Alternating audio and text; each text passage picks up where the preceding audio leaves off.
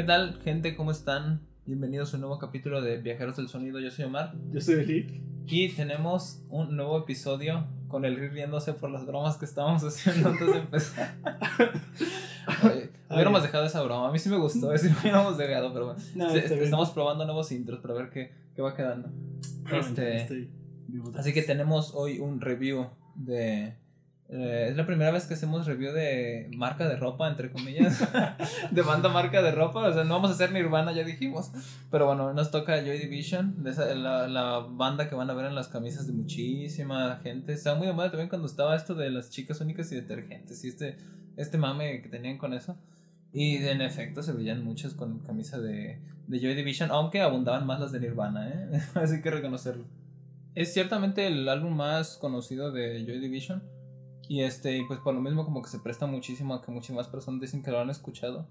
Este, incluso yo, la verdad, alguna vez sí, sí, me, da- sí me las daba de haber escuchado Joy Division y este lo había escuchado a medias, o sea, muy a medias, la verdad. No sé tú, Eli, ¿cómo ha sido tu experiencia con este álbum?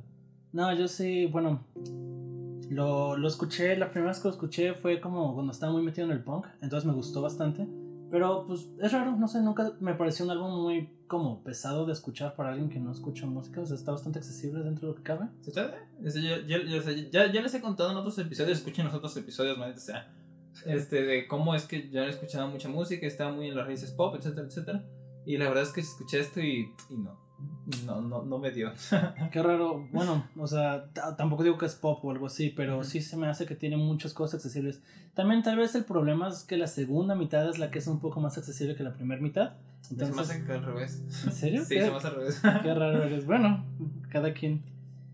Eh, bueno, el álbum, este, para hablar un poquito antes, este, es del 79.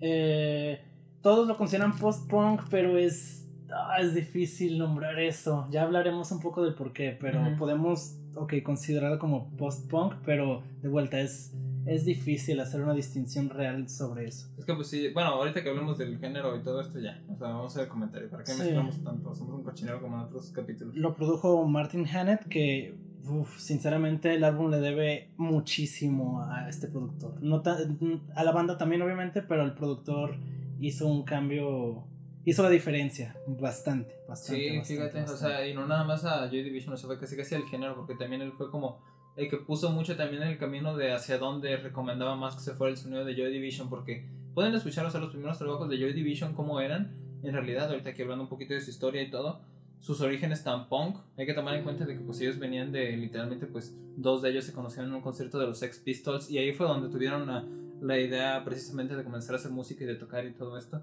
Y es como, pues, est- estaban buscando ser como un punk, pero fue como, pues sí, van a ser punk, pero a ver, a ver si, a ver qué tal queda así como, como yo digo, ¿no?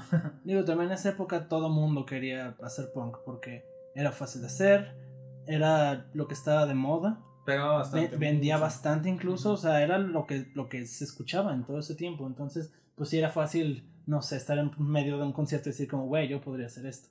Sí, exactamente, ajá. Digo, y se nota también mucho ya, ya lo verán, o sea, como es que no tienen una preparación gigantesca los miembros a la hora de tocar los instrumentos y todo esto, de que pues, ok, sí los tocan, pero pues podrán ver, creo que solamente hay una grabación de Ian Curtis tocando la guitarra en un video y se ve como, así como, Pues que ninguno tocaba como al principio nada, pero algo que sí hay que reconocerles es que sí mejoraron, o sea, sí, sí querían mejorar y sí lo hicieron, sí, sí hay como progreso gradual de lo que tocaban Sí, y se nota mucho también en sus versiones en vivo sobre todo. mm, A diferencia de muchos otros en el punk, sobre todo los Sex Pistols, pues que era como que, no, yo no sé tocar y no me importa aprender a tocar, así yo solo voy a hacer como un performance en el escenario, pero no importa si toco o no. Sí, y, no solo ellos, pues parece el ejemplo más claro de, de eso. Sí, es, es también como se dice, a lo mejor y lo resaltaré y lo resaltan todos, todas las personas que, como se dice, que hablan de Joy Division. A lo mejor íbamos a repetir bastantes cosas que ya se han dicho porque Joy Division se ha hablado muchísimo. Sobre todo este álbum. eh, justamente, ajá, y eh, aquí en Latinoamérica también ha pegado muchísimo el, este, ta- tanto el post-punk de cierta manera como, como este álbum, ¿no? Sí, por alguna razón en Latinoamérica se escucha muchísimo el post-punk y por alguna razón, o al menos de la última vez que vi como, como no rankings, pero como... ¿Cómo se? ¿Estadísticas? Estadísticas, exactamente. Por ser en México se escucha infinito Joy Division, no sé por qué, pero pues, ahí Pues está. justamente por eso también, eh, no sé si fue aquí en México o ha sido, bueno, creo que fue aquí en Latinoamérica el mame del post-punk ruso que empezaron como unos memes muy extraños y de repente sí se escuchaba bastante el post-punk, incluso se escuchaba, es como de qué. Sí, pues de hecho aquí en, en México, bueno, en Guadalajara, vamos a hablar de, de, de la ciudad, ¿no? Del país. Sí. Vino muchas veces, vinieron muchas veces grupos de, este, de post-punk ru- ruso, ¿Ah, an- sí? ante- antes, de la, antes de la pandemia, pues venía mucho Doma, también vino este, Human Tetris algunas veces. Wow, Sí, eso no lo sabía. Sí, tienen bastante público aquí. Va, digo, perdón, ahorita nos perdimos a lo mejor un poquito en el tema de cómo pega el post-punk y todo eso. También ya explicaremos un poquito del género y esas cosas, ¿no? Pero ok, vamos a repetir muchas cosas, retomamos. Vamos a repetir muchas cosas que ya se han dicho con esto porque es, es muy bueno el álbum, ha influido muchísimo, ha influido infinito. Y, este, y una de las cosas que siempre se resaltan es cómo, este, ¿cómo se dice? Cómo también su temática distinta vino al punk, porque el punk también estaba en toda esta rebelión juvenil, juventud, etcétera, y viene con esas letras oscuras y esta música queriendo ser oscura con la inspiración de tanto de la literatura que tenía Ian Curtis, por ejemplo, ¿no? Sí, bueno, es que el punk era como una forma muy fácil de agarrar algo y no solo hacerlo, o sea, si realmente te, te interesaba y no solo querías hacer como, bueno, estoy a la moda, había mucho de dónde mezclar de ahí, porque es muy simple, entonces podías hacer muchas cosas. De, de hecho, podrías decir que el post-punk es otra forma de, de, de hacer punk, pues, porque era muy parecido y nació muy seguido del punk, al menos de cuando estaba en su auge, o sea, todo ese tipo de géneros son no tienen mucho de diferencia o sea, de, es- de- de tiempo pues. Es simultáneo, o sea, inclusive el post-punk y el punk es como, entonces, ¿por qué le dices post-punk si no se ha acabado el punk? Entonces, ¿a qué te refieres con eso? Pero, Eh, pero todo estaba rondando en esa época o sea simplemente por, por- por poner un contexto los Sex Pistols que no,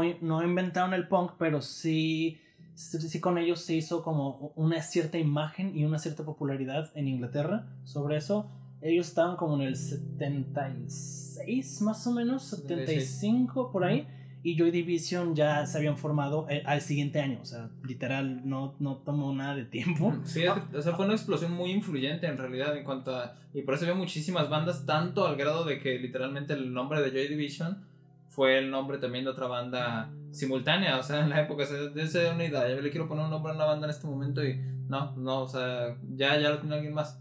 Y un nombre súper random, por así decirlo, ¿no? Sí, y pues bueno, hablando un poco de cómo se inició la banda, este, como ya lo dijo Mar, la banda nació porque el bajista Peter Hook y el guitarrista Bernard Summer este, se conocieron en un concierto de Joy. Hay muchas historias al respecto, o sea, hay, hay como mucho problema de información con esta banda, sobre todo porque tienen dos películas, o tres creo, eh, y no sé, como que muchos mezclan la información real de, de esas cosas, entonces muchas veces van a decir que no, realmente todo el grupo se conoció ahí, pero no, o sea, se supone que se conocieron e- ellos dos ahí y formaron la, la banda, o sea, que si querían formar una banda, todavía sin nombre, pero querían ya tener una banda, luego contrataron a, a Ian Curtis, que ya era una persona que ellos conocían de otros conciertos de punk, porque pues era como, pues todos vivían en Inglaterra, el punk estaba estallando, o sea, todos se veían en muchos conciertos similares, ¿no?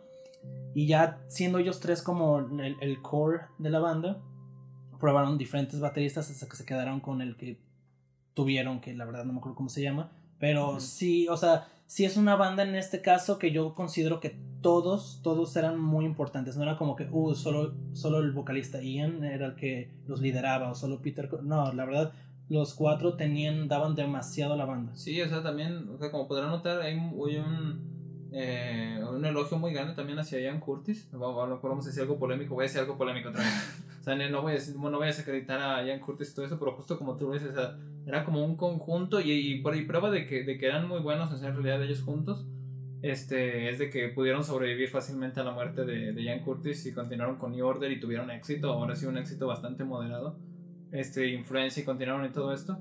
Y este, y pues va, o sea, eran, eran bastante buenos y no, no es como muchas veces te lo pintan simplemente de Ian Curtis, todo, Ian Curtis, Ian Curtis, Ian Curtis. Sí, es que también Ian Curtis, bueno, tiene todo, ¿no? O sea, para ser el, el vocalista emblemático, ¿no? Murió muy joven, este, cambió muchas cosas, este, tal vez no musicalmente, pero en, en, en cómo se actúa, la- las letras que hacía, o sea, tenía todo para hacer como, uh, la super imagen y así, pero no sé, siento, no voy a decir como sobrevalorado, pero siento que lo tenían en un punto muy arriba, un poco como Jim Morrison de The Doors, aquí lo tenían como wow, es que es un poeta. Y es como. Justamente pues, Jim pues, Morrison tengo entendido que es, es inspiración para Ian Curtis. Yo, yo, yo no estoy seguro porque no sé si es como.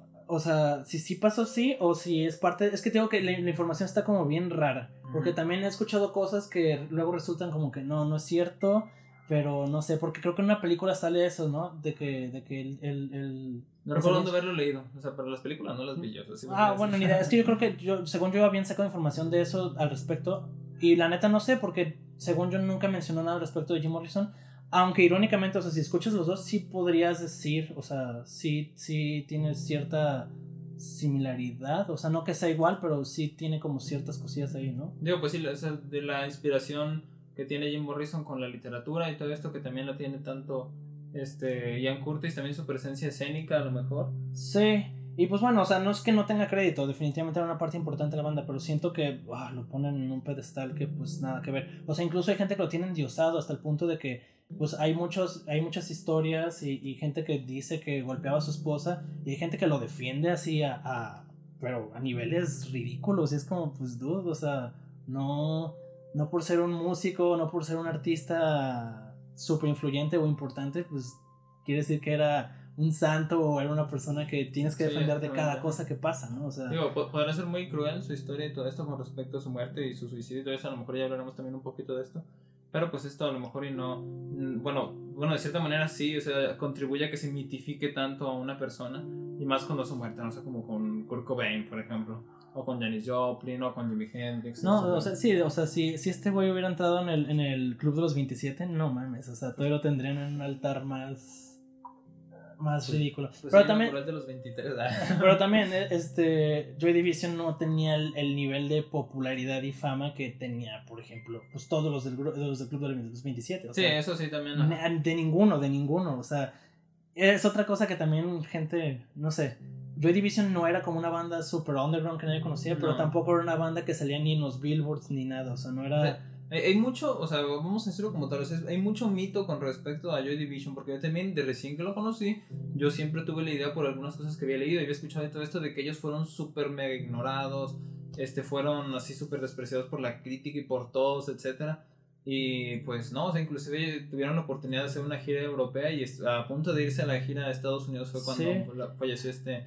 Y les digo que tu banda ya tenga para hacer una gira, oye, eso no es, que no se ha conocido. Es que pa- pa- pasa, bueno, yo he visto que pasa esto, de que los fans, por endiosar más a la banda, los ponen como que no, es que ellos no tenían nada y están, o sea, tenían todo en contra y nadie los pelaba. Y es como, pues, ¿de qué estás hablando, no? O sea, tenían, hablando de casi Tenían bastante, tenían notoriedad y gente está interesada en ellos, o sea, tuvieron álbumes con un presupuesto bastante decente para ser un- Sí, una banda de punk independiente, pero también, o sea, he visto muchos haters que son como de que, no, pues es que eran bien vendidos, eran esta banda súper popular, popera, que todo el mundo conoce, es como, pues tampoco, güey, o sea, no estaban, Sí, en top, no estaban en tops de nada ni así, o sea, no era música súper comercial, o sea, yo creo que lo más comercial que hicieron fue el final con Love Will Tear Us Apart, que tampoco es una rola que digas, uy, sí, esto lo puedo poner en, en así súper friendly en la radio, o sea, Ujú.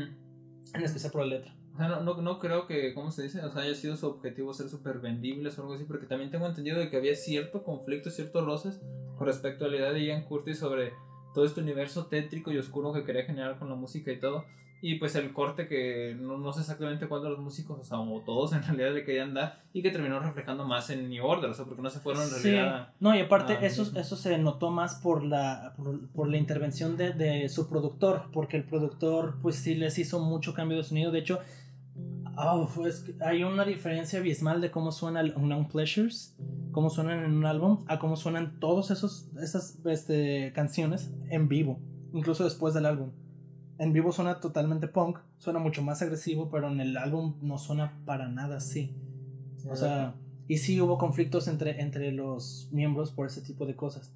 No quiero meterme de vuelta mucho, como dije, en, en el género, pero um, no sé si llamarlo totalmente post-punk, porque sí tiene mucha reminiscencia todavía del punk puro.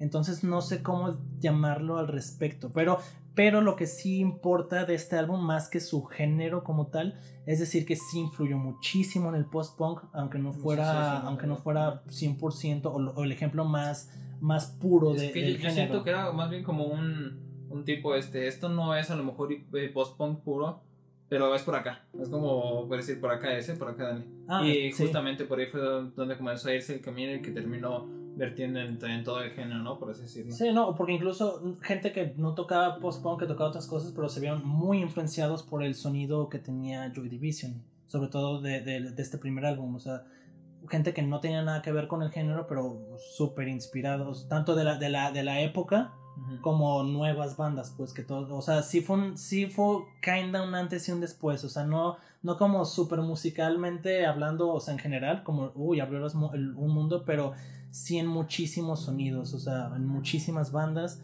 digo, contemporáneas y, y, y que vinieron después, entonces sí hay que reconocerle eso, pero de vuelta, o sea, lo de los géneros es un rollo, o sea, simplemente para hablar un poco de eso, pues Después incluso hicieron cosas como medio New Wave, sin llegar tanto a ser New Wave, como lo fueron con New Order.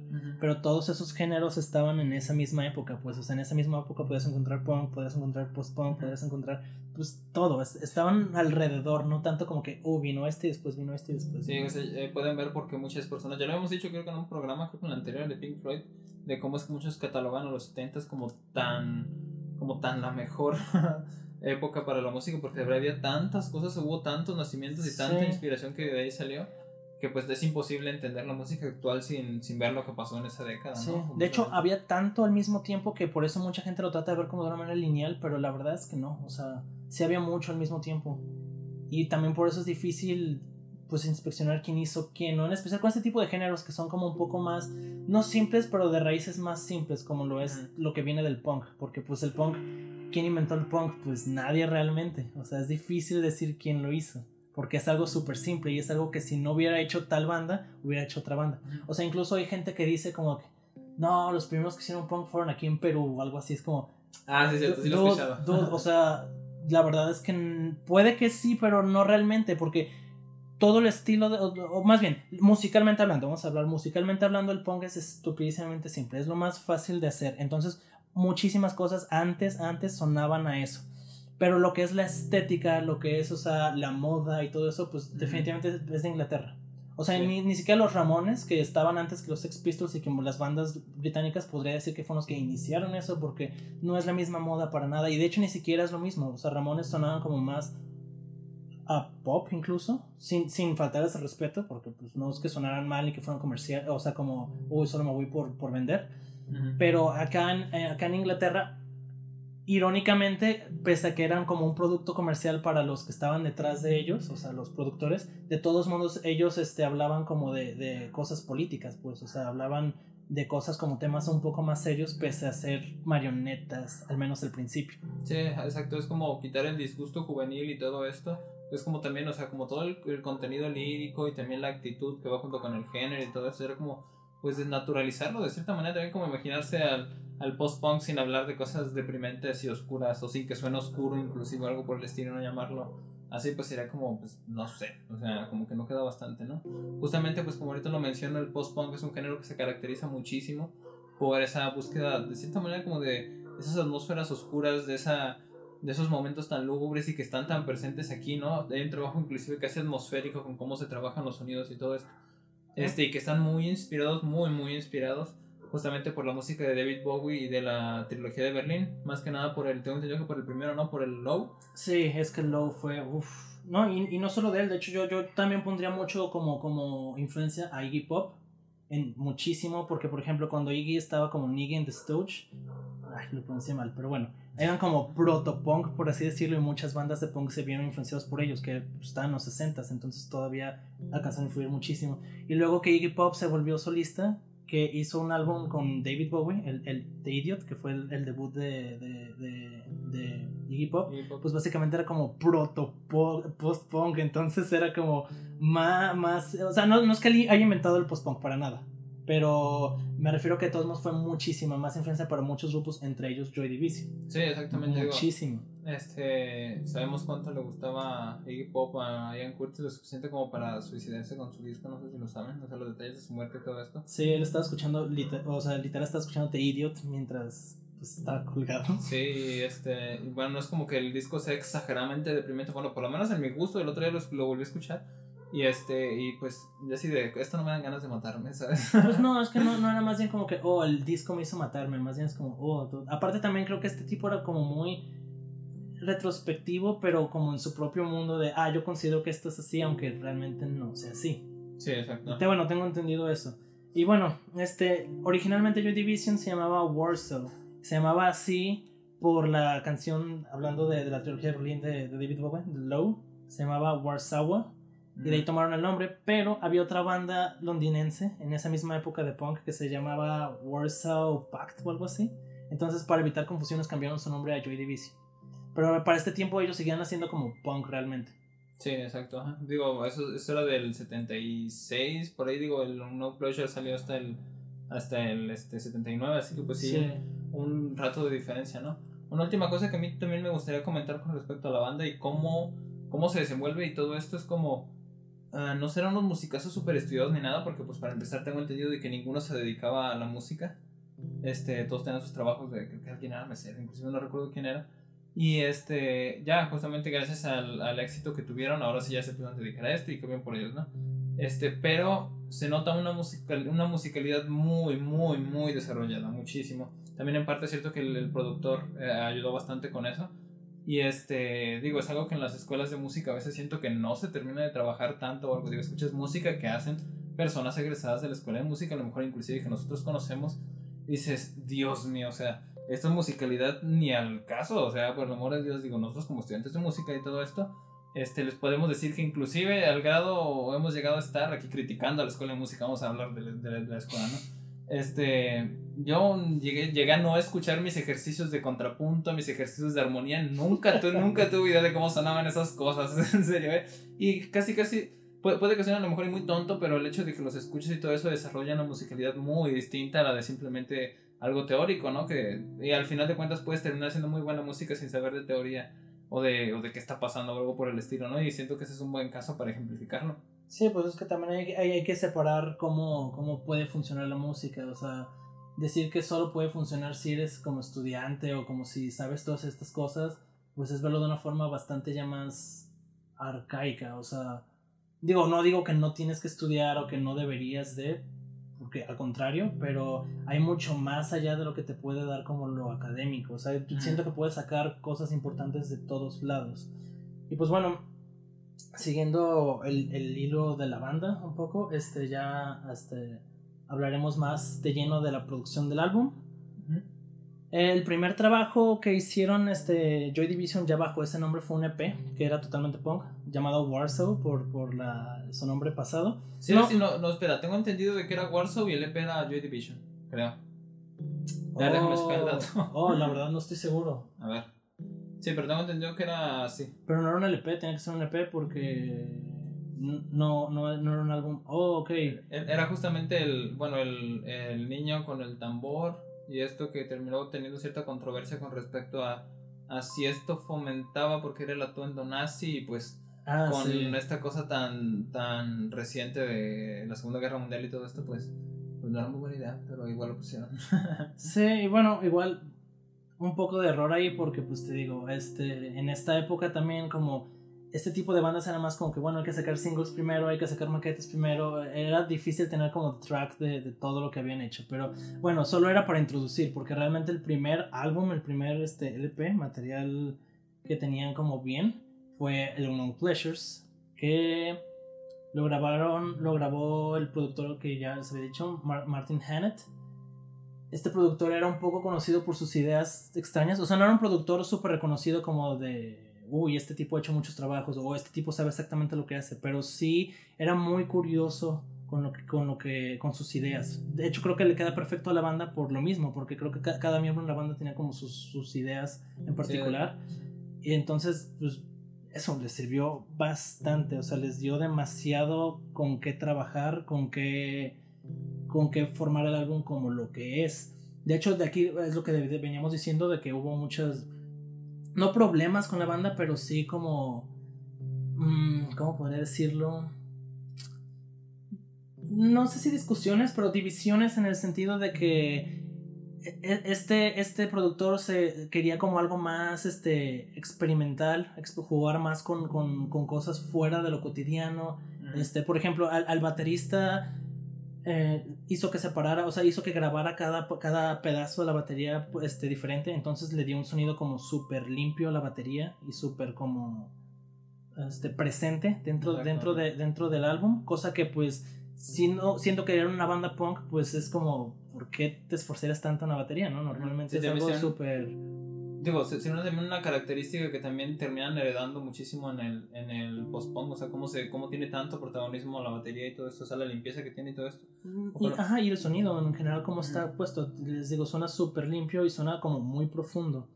Aquí también, pues el estilo de Peter Hawke en el bajo, que era como muchísimo más del líder, o sea, no era como que, ah, sí, yo toco lo que toca el guitarrista, o yo toco una línea de bajo X, o sea, él era muy, muy protagonista de que, no, pues toda esta rola, o sea, la, la parte como líder va a ser el bajo, y va a ser esta línea de bajo. O sea, no era, un bate, no era un bajista que dijeras, uy, este es virtuoso, pero sí tenía mucha presencia, o sea, sí, sí tenía mucha presencia. Demasiado al grado de que podría parecer que es equivocado, si lo queremos ver de una manera muy, muy, no sé, ortodoxa o algo así.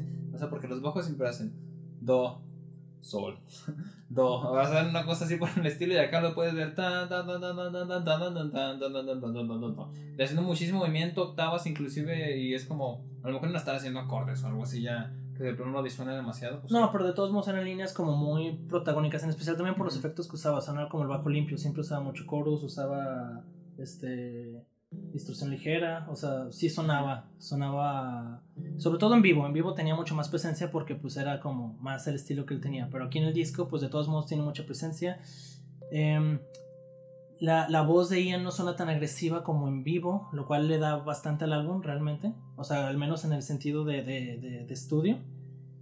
Y la guitarra, pues, muchos, creo que yo creo que un poco que estaba, al menos en Joy Division, este, un poco infravalorado el trabajo de Bernard. Creo que lo ponen como no tan importante por tener a Peter Hook, pero, ah, vamos, era bastante bueno. Este, tiene mucha presencia, aunque no sea como el líder en muchas canciones. Bastante bien. Y bueno, el álbum se fijaban en otras cosas. De hecho, este, los que estaban como medio en contra de, de, del productor era Peter Hook y, y, Bernard Summers, que ellos eran como que, güey, yo solo quería hacer punk, yo solo quiero hacer punk, yo quiero que suene más ruidoso esto. Mm. En cambio, Ian y, el baterista sí era más como que, no, a mí, a mí me gustan esos cambios, o sea, lo que estás intentando hacer suena, está bastante interesante, o sea, quiero más como de esto, ¿no?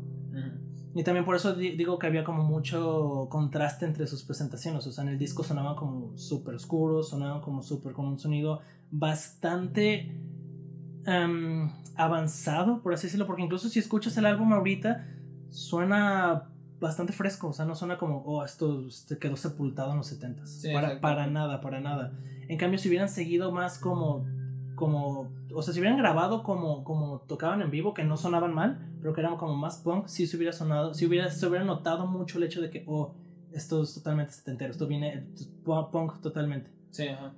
Pero en vivo suenan también bastante bien, son más agresivos, son este, con sonidos más fuertes.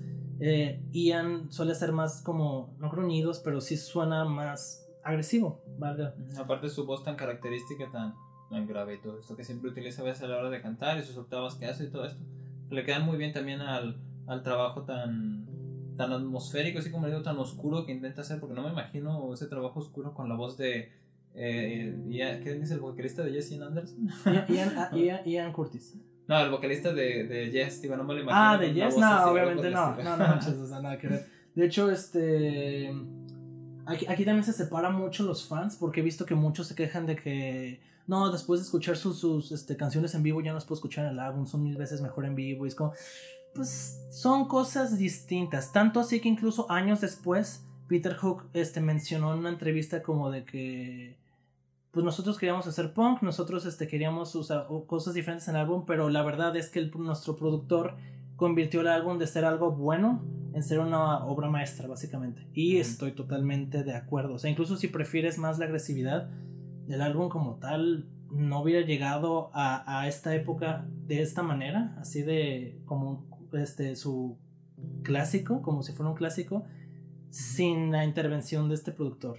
por, Sí. por mucho. O sí. sea, aparte de que hubo más cosas todavía que contribuyen, no, no simplemente hablando de esto de la música y de las presentaciones y todo esto, ya desde el apartado artístico de la portada, por ejemplo, esa imagen tan icónica, maldita sea, qué buena portada, o sea, si ya estamos hablando de o sea, la oscuridad de la misma portada, inclusive las líneas que aparecen ahí, es una, si no me equivoco, es una señal, este, bueno, es, es la reconstrucción de las ondas del sonido, para los que no sabían, así se ve el sonido, este, no, no son las onditas circulares que siempre nos ponen. Creo que lo había encontrado el guitarrista en un libro. Sí, en una, eh, creo que en una enciclopedia, una cosa así. Una, una señal astronómica en realidad de un pulsar, uno de los primeros pulsares, una cosa así, una, Sí. una cosa viñoña ah, astronómica. y pues que a la hora de la hora termina siendo una, una imagen muy icónica y que la puedes poner en una camisa y alguien te va a decir, este, Joy Division va a decir tal banda, sí o sí. Es como un, un trabajo que de cierta manera como que se, se saltaron porque muchísimas bandas que luchan y luchan y luchan y luchan por tener un, Algo así de icónico, de representativo. de y que, que lo vean y digan tal.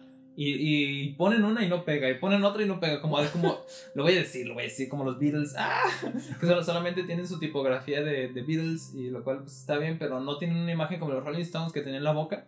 Sí. dices, Rolling Stones, en cuanto ves esa boca y que la puedes poner en una- un sticker, la puedes poner en, en una- un fondo de pantalla inclusive, y dices, wow, me siento identificado con esto y esto sirve, ¿no? Sí, aunque sinceramente también pues los Stones no tenían eso hasta mucho después. Y aquí con, pues sí, con Joy Division fue casi sin intentarlo, porque incluso no estoy seguro quiénes fueron los que dijeron, pero sí estoy seguro que lo dijeron.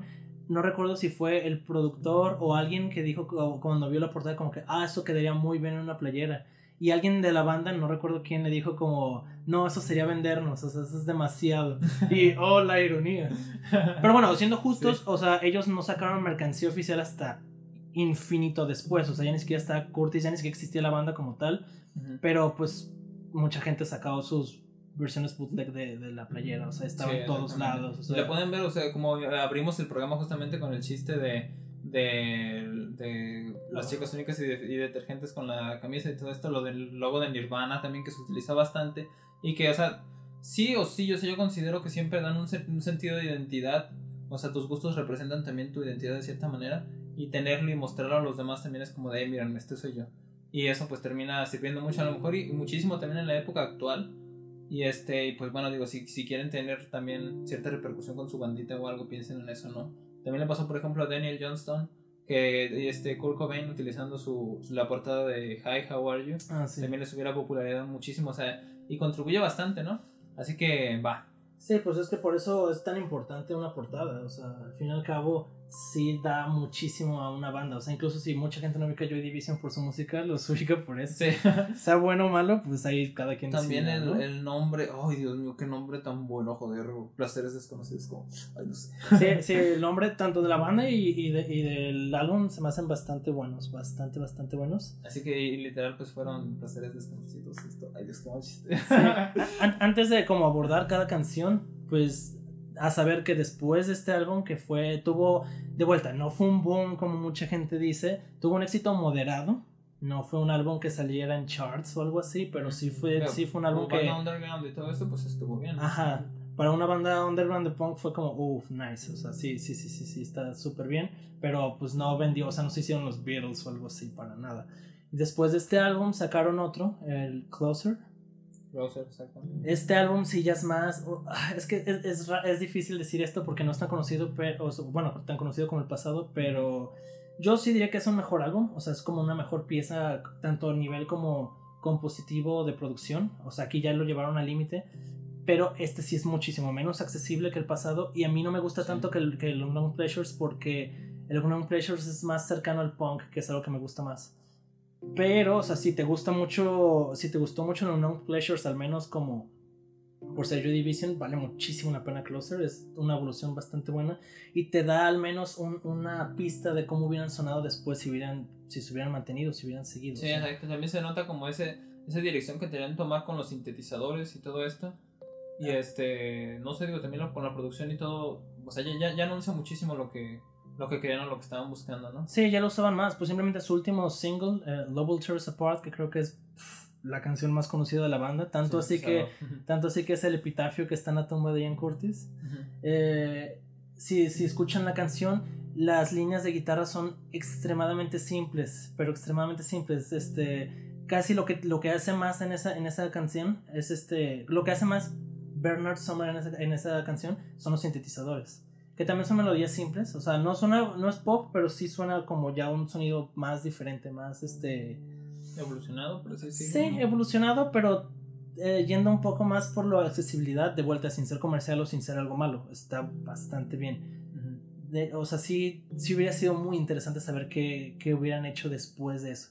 Pero bueno, Ian Curtis un día, no estoy, no recuerdo cuál fue la fecha exacta. Mm, no, no la recuerdo yo tampoco. Solo sé que fue justo antes de, fue un domingo, antes de irse a la, a la gira de Estados Unidos. Estaba Antes de crecer durísimo como banda. Sí, o sea, es, muy trágico con respecto a su muerte porque era muy joven, tenía 23, 24 años. Sí, 23 años. 23 años, Dios mío, o sea, este, ya con una, una, estabas viviendo, estaba viviendo justamente de la música, pero pues tenía todo, no lo hemos mencionado a lo mejor tanto. No, no lo mencionamos, pero con su... sufría de epilepsia. Exacto. Y pues tenía ataques, este, le daban ataques cada vez más frecuentes, entonces llegó un punto en el que él se dio cuenta que no hubiera podido ser, o sea, llegar a más, o sea, no hubiera podido turear más tiempo o hacer más conciertos porque cada vez eran más frecuentes sus ataques, hasta el punto que creo que incluso le llegaron a dar en vivo. Y pues era demasiado, o sea, no podía haberse mantenido más tiempo. Entonces, aunque él no se hubiera matado o no lo hubiera querido, probablemente no hubiera podido seguir con la banda de todos modos. Así que se quitó la vida, se ahorcó en su departamento, si mal no recuerdo. Sí, en su departamento, mientras, su esposa lo, lo, encontró al día siguiente. Mientras sonaba The Idiot de fondo de hip hop. Y pues ahí quedó Ian. El resto de la banda, mm, bastante, o sea, me parece bastante respetable, no quiso seguir con el grupo como Joy Division, sino que armaron un nuevo grupo, New Order que pues ya ni siquiera tenía el mismo sonido, ya era totalmente New Wave. Sí, ajá. Un New Wave, post-punk, un poquito por ahí. Sí, pero, o sea, no, no, no, no el sonido que tenían con Joy Division, pues. O sea, no, esas atmósferas lúgubres y. No, no sonido tan oscuro. oscuras, no, ya, ya estaba por completo este, pues fuera de lugar, ¿no? A, la actualidad creo que, este, bueno, sí sigue viva su hija, la hija de Ian Curtis. Sí. Incluso creo que fue el estreno de de la película, creo que la de 2008, la que sacaron y todo esto y todo así como de wow, la hija de, de Ian Curtis, no, pues igual que la hija de, de Kurt Cobain, todos están como vean la hija, el hijo de John Lennon, el hijo de John Lennon. Ah, pero el hijo de John Lennon al menos hace, hace música, pues, o sea, él sí siguió haciendo cosas. Ellas, pues no, o sea, no iban para eso, pues, o sea, no, no es que tenga nada de malo, pues, solo que es se me hace cosas diferentes, pues. O sea, yo a Sean Lennon sí le doy su crédito, sinceramente. Ok. Pero bueno, esa fue la historia resumida de esto. O sea, tampoco quería indagar tanto ni meterme tanto en Ian Curtis porque creo que tiene demasiada atención como para más. Y ya hablando del álbum, por, por canciones. Por canción. Vamos. El álbum abre con Disorder. Ah, esta canción tiene una de las, de las mejores letras para mí de todo el álbum. O sea, empieza súper, súper deprimente con...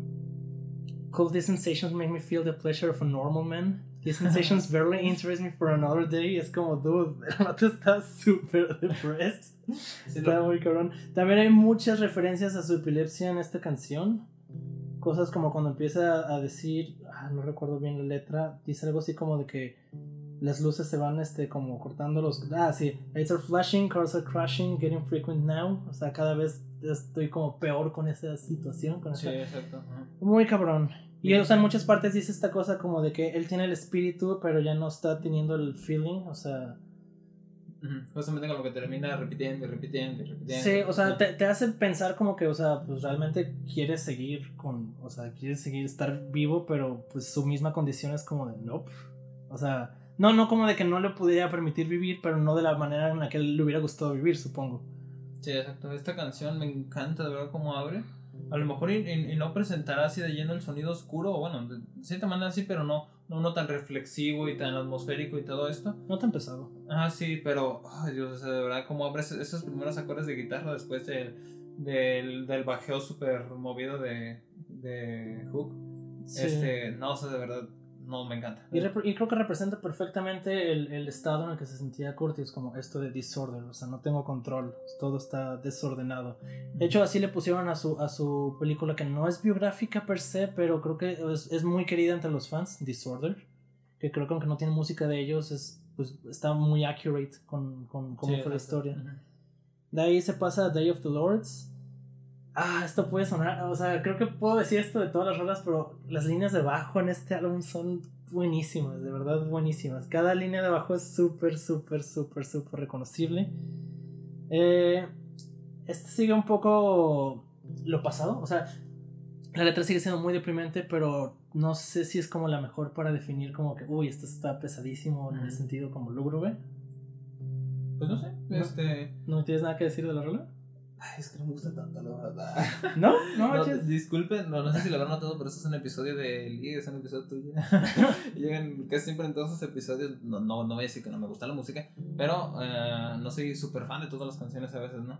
Este, Day of the Lords quizás son una de esas. Este, no me, no, no me he llegado a atrapar, eso sí, ¿eh? Digo, soy más fan de Disorder, por ejemplo, de las canciones que vienen adelante, que ya diremos exactamente los comentarios. Bueno, pero justamente de esa no, no, no me siento súper enamorado. Bueno, a mí de lo que más me gusta de esta canción realmente es la letra. O sea, también me encanta que cada, después de cada verso, cada, como el hook de cada, de cada verso es Where will it end? Where will it end? ¿Cuándo va a terminar? ¿Cuándo va a terminar? O sea, sí. de, de, cierta manera refiriéndose a la guerra y todo esto tengo entendido.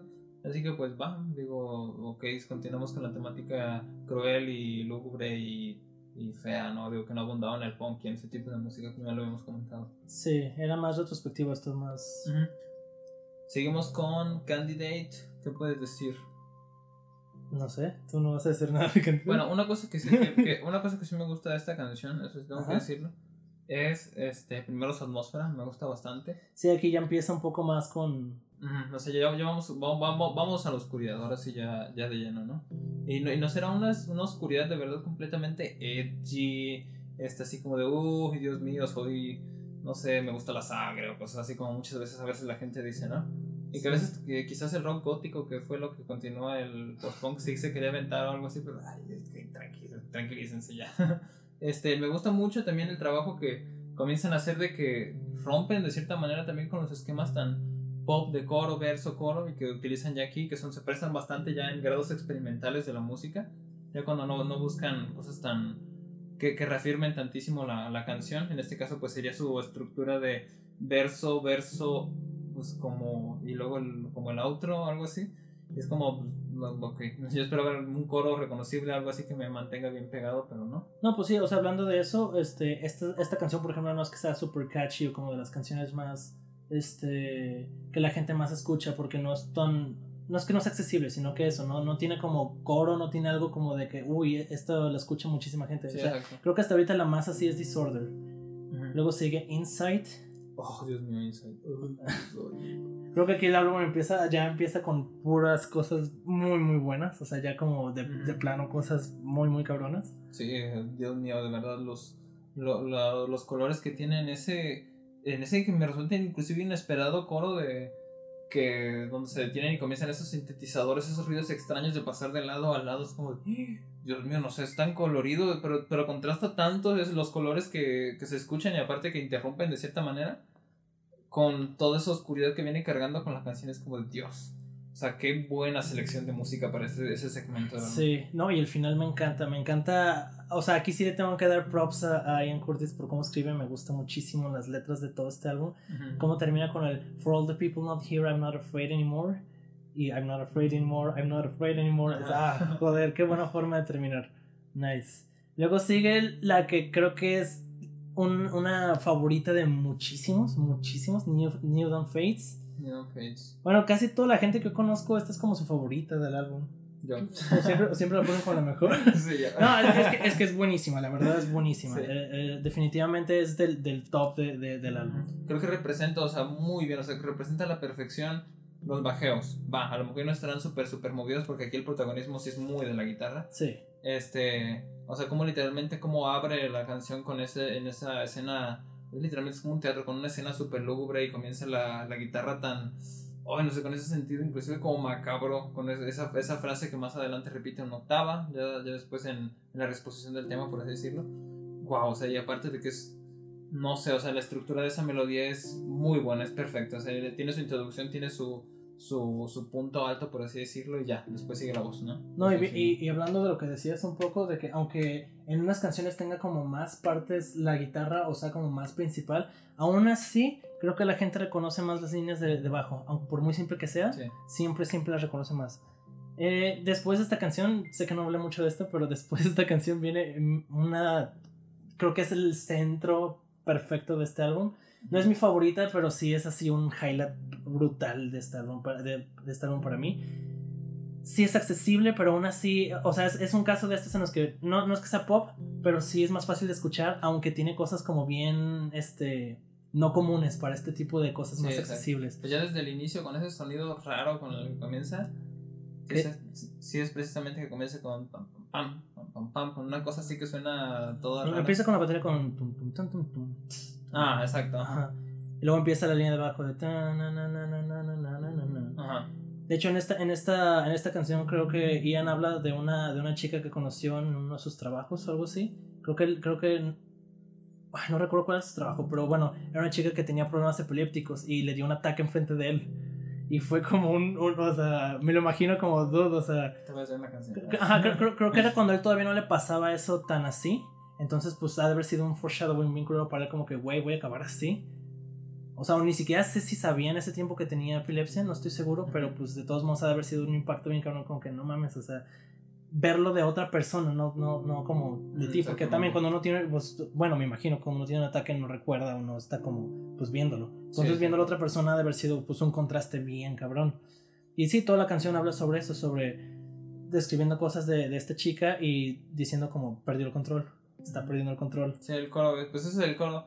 Ella, ella pierde el control otra vez, ella pierde el control, ella pierde el control otra vez, ella pierde el control. Pero lo repite muchísimo. Y aquí, por ejemplo, la guitarra y el bajo están haciendo casi lo mismo y en muchas partes lo mismo. A mí me gusta muchísimo el final de esta canción, sobre todo porque la, línea de bajo y de la guitarra, en vez, de, en vez de seguir unidas, se separan como por dos compases, si mal no recuerdo. Entonces van desfasados, pero no suena nada mal, no suena una carga, no suena este ruido, o sea, o al menos ruido de más. Suena súper bien, suena súper orgánico. Y es algo pues bastante como pues, bueno, es una canción muy conocida, pero no te lo esperas la primera vez que lo escuches, porque pues todo, todo va bien, todo va en conjunto, todo va como debe de ir, como acomodado, y el final es cuando pasa ese desfase, y teniendo en cuenta que lo último que dicen es lo de She's Lost Control, queda súper bien, aunque no fuera intencional, eh, dinámicamente en la música y en la letra queda súper, súper bien este final. Algo también a mantener en, eh, que vale la pena discutir de esta canción es, es, un sonido que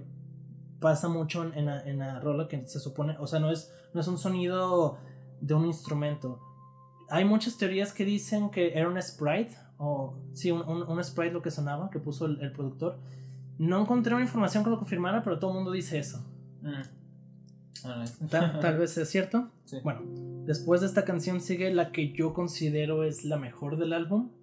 O sea, se me hace una de las canciones más elaboradas del álbum. Y aún así, con, esa, con ese nivel de elaboración, es una de las canciones también más catchy, más este, más reconocidas, más recordadas, más fáciles de escuchar, pese a lo bien hecha que está. Uf, me parece increíble. Sí, digo, aparte es irónico porque pues también su estructura de verso, verso, otro también que, que, que, tenía, por ejemplo, atrás Candidate, es como, pues, es interesante, ¿no? Y también como esa instrumentación también utilizada, también empleada, contribuye tanto a eso. Sí, de hecho, esto no tiene realmente un coro como tal, sino más bien que el coro es este la guitarra, básicamente. Son, son licks de guitarra que se repiten mucho y eso es básicamente el coro. De hecho, lo más reconocible de esta canción es, creo que la única canción en la que es más reconocible la guitarra que el bajo.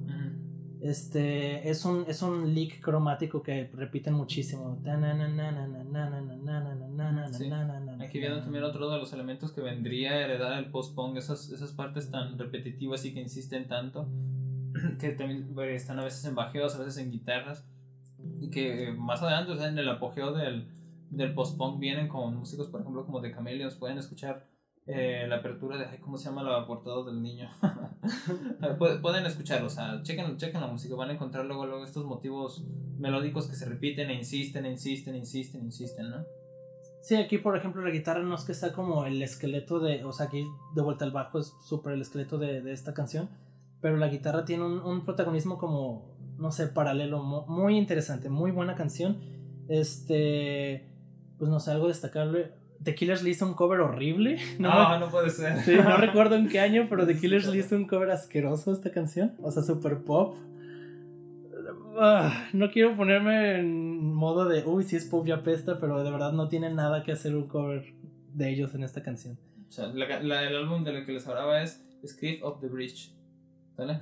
Nice. el del niño y la portada azul. Después, de, después de esta canción sigue ah, Wilderness. Wilderness. Eh, esta canción también tiene una línea de bajo. Y es que de vuelta puedo decir esto de todos, pero es que la línea de bajo de esta es súper, súper, súper también reconocible. Eh, como les dije, yo prefiero esta segunda parte, pero la verdad no tengo como mucho que decir de esta canción. Es muy buena, nada que no les haya dicho antes, pero tampoco nada que pueda decir muy eh, característico. Pues si acaso la temática de religión que aquí intenta abordar y todo esto. Este, pues no lo sé, digo, también aquí viene Ian Curtis con este tema, ¿no? Digo, eh, a lo mejor no se habrá bajado por completo el tren del punk de ser controversial y todo esto, pero va, aquí va un tema de religión. Pues sí, pero aquí tampoco lo, o sea, bueno, no sé, no lo aborda como lo abordaría una banda Ah, eso sí, contemporánea, lo cual está bastante bien. Después de esta, de esta, de esta canción sigue otra de mis favoritas, que de hecho es la, la rola más puramente punk del álbum, Interzone. Sí. También es la más corta, dura dos minutos y cuarto. Esta canción es la única canción en la que el, el vocalista, o sea, Peter Hook es el que está cantando, como principalmente. De hecho, canta una frase y Ian Curtis le contesta después. Está muy bien ese juego de, de, de voz porque Peter Hook es tenor y Ian Curtis es barítono. Entonces las, las voces este, chocan bastante bien, como una voz aguda, una voz grave Ujú. y van bastante bien. Los riffs son bastante buenos en la guitarra. Creo que aquí también tiene mucho protagonismo en la guitarra, pero las voces son lo más interesante, al menos para mí. En el coro, e- ese, ese como pregunta-respuesta que hacen Hooky y, y Curtis se, se mezclan, o sea, están cantando al mismo tiempo, pero cosas distintas, entonces choca también bastante Ujú. y no es hasta el final de, de ese coro que cantan la misma letra, entonces ya suena, suena más como eh, centrado. No sé si, no sé si sea justamente este tipo de experimentos lo hayan agarrado de Velvet Underground. Sé, sé que, bueno, por lo menos había leído que The Velvet Underground fue una de las influencias para Joy Division. No sé si habrán tomado a lo mejor de, de Mystery Murder, de Murder Mystery, no sé cómo, cuál es el orden de las dos palabras. Ajá. Ese experimento de poesía automática donde literalmente hablan los dos al mismo tiempo y no se escucha nada. es. Y este, eh, siento que es como eso, pero, aquí no suena mal. aquí no suena así. Bueno, por lo menos así. No me Pues mata haber dicho eso de Velvet Underground. Fíjate, tal vez, o sea, yo nunca había escuchado lo de que fue una influencia para ellos, pero pues tiene sentido porque Velvet Underground fueron súper influen- eh, fueron una influencia bien cabrona Sí, para todo el mundo en esa época, entonces tal vez sí. Pero bueno, vale muchísimo la pena, pues hacer la, la canción más corta no tiene nada de desperdicio. Y termina I remember nothing. I Remember Nothing. Sea, llegan al, al, al- a un páramo de verdad de atmosférico que sí dices, guau, o sea, para cerrar con esto. Sí, de hecho, es- esta rola es tan, tan, tan depresiva que hace ver lo demás del álbum como, ah, pues está bastante variable. De hecho, esto se parece un poco más a lo que iban a hacer después, irónicamente. Sí. Muy buen cierre de álbum, muy buen cierre. De hecho, también se me hace un muy buen contraste que la rola como más este, movida, más punk, esté antes de esta. Es como hacer un hype y, y, y, y bajarlo, o sea, como está bastante bien. Está muy, muy bien cómo juegan con eso. Y pues ahí termina el álbum.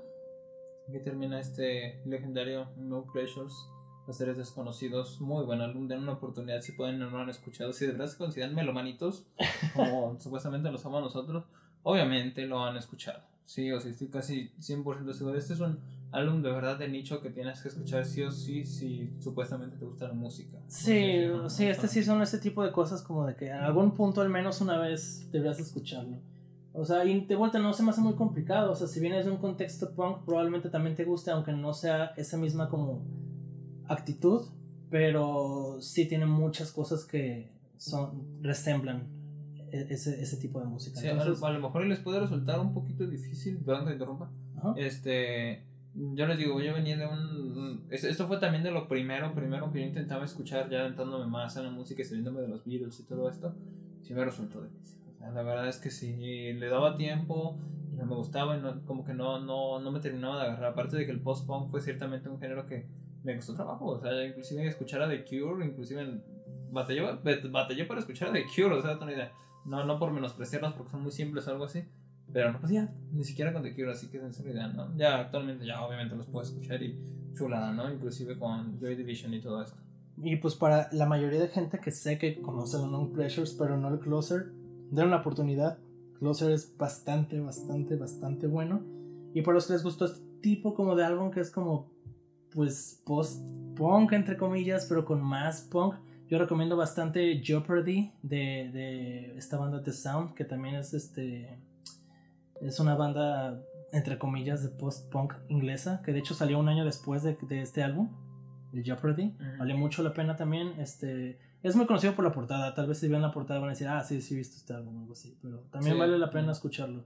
Ya hablaré después bien de esa banda o de ese álbum. Sí, también dijimos alguna por ahí recomendación por el camino. Si gustan darles alguna checada, por ejemplo, al Low de David Bowie. Oh, sí, pues, puedan, puedan notar, o sea, de verdad, cómo va la línea evolutiva de cierta manera de, del género, ¿no? Inclusive antes, no sé, antes fue Iggy Pop con The Idiot, luego sigue David Bowie, luego sigue este Joy Division, y luego sigue el, el post-punk ya más puro, ¿no? Inclusive pueden escuchar el trabajo de Siouxsie and the, uh, the Banshees, que también es muy citado también como... Y, y es contemporáneo, o sea, son, salieron en, la misma, en el mismo año que Joy Division, sí, Sí, o sea... Pero también vale mucho la pena, como dice Mark, ver los, los, este, las influencias, ¿no? O sea, el, el, el Low y el, y el, el The Idiot, uff, sí, recomendadísimo si les gustó este álbum, totalmente. O sea, y pareciera que no, inclusive, porque yo me, me llegué a escuchar también las primeras veces escuché el Low, terminar como un... Eh, que esto, esto terminó desembocando en... Es que es más, esas cosas es, que es más experimental, o sea... Eh, no es tan, no es tan accesible, accesible como escuchar The Idiot, pero pues digo, ya ves que David Bowie usó The Idiot como prototipo, entonces se nota eso. Pero valen la pena los dos, bastante, bastante, bastante. Va, entonces aquí dejamos el episodio del día de hoy, terminamos con estas recomendaciones. Esperamos que les haya gustado y hayan llegado al final. Este, no olviden dar una checada a nuestros otros episodios y a seguirnos en nuestras redes sociales. Estamos en Facebook, háganos llegar sus comentarios, sus recomendaciones, si algún día quieren que hablemos de algún episodio o algo por el estilo, estamos a la orden, ¿no? Este, no olviden también seguir al creador del intro, al Rafilla. Síganlo en Instagram, en YouTube, en todos lados, sea, muy bueno. y pues nos despedimos, yo fui Mar. Yo fui Lee. Y nos vemos a la próxima.